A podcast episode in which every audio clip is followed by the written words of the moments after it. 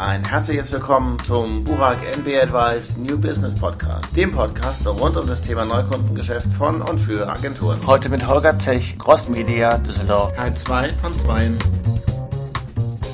Das gleiche Problem haben Sie ja so auf werbungstreibender Seite, die ja auch diese gesamten komplexen Mechaniken, die das nicht mehr verstehen. Dann ist doch die Frage, wenn ich genau die gleichen Leute auf der anderen Seite Schreibtisches habe, dann ist doch die Gefahr groß, dass die auch noch auf die Kostenschrauben gucken. Genau.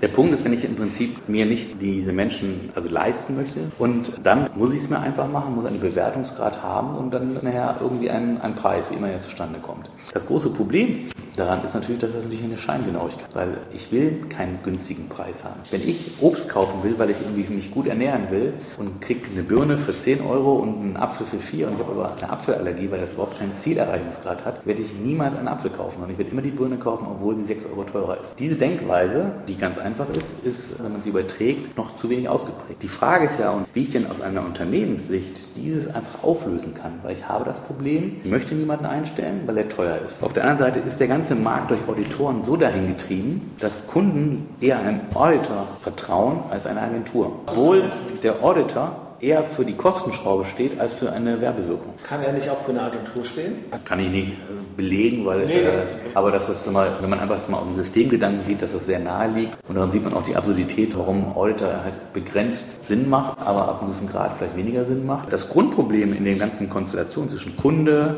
Mediaagentur und Auditor ist, dass natürlich die, die Sichtweise des Auditors viel zu überbewertet ist. Und wenn ich der Agentur viel mehr trauen würde, weil sie doch viel mehr imstande ist, Werbewirkungen zu produzieren oder mit einer Kreativagentur gemeinschaftlich, wo ich Inhalt und ich sag mal, den Kanal zur Zielgruppe gar nicht trenne, das kann ein Auditor ja gar nicht. Das Grundproblem, was sich halt entwickelt hat, ist, dass das Vertrauensverhältnis von Kunde zur Mediaagentur einfach abhanden gegangen ist. Aber daran sind Mediaagenturen auch ein Stück weit mit Schuld. Da sind Mediaagenturen absolut dran Schuld, aber Kunden genauso. Wenn man das einfach jetzt mal historisch sieht, wird man sagen, natürlich, was ist denn passiert? Auf der einen Seite haben Mediaagenturen durch Fusion viel zu viel Macht bekommen, dass sie natürlich aus der treuhänderischen Funktion, die sie mal hatten, natürlich immer mehr abgewandert ist in Form eines Händlers. Und wenn Sie die Diskussion aus den letzten Monaten verfolgen, dann gibt es ganz klares, klares Statement von Mediaagenturen, die sagen, sie sind Händler. Die Agenturrabatte, die ich generiere mit den Geldern der Kunden, die gehören mir als Agentur. So. Werden Sie in Zukunft Händler werden? Wir sind definitiv kein Händler und wenn Sie die Unterlagen gesehen haben, dann sind wir die einzige Agentur in Deutschland, die ganz bewusst sich von dem Händler da distanziert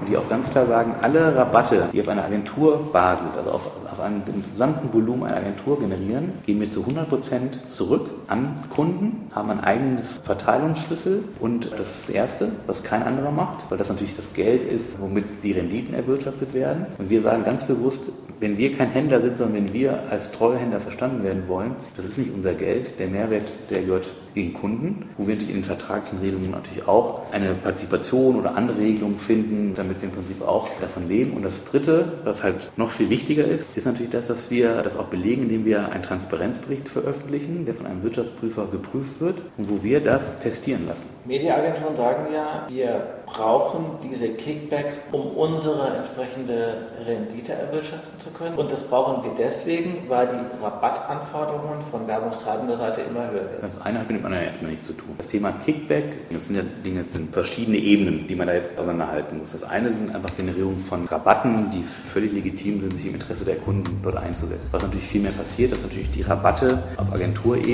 verhandelt werden dann der Verteilungskampf anfängt, wer bekommt denn die Rabatte überhaupt. Viel Spaß beim nächsten Teil.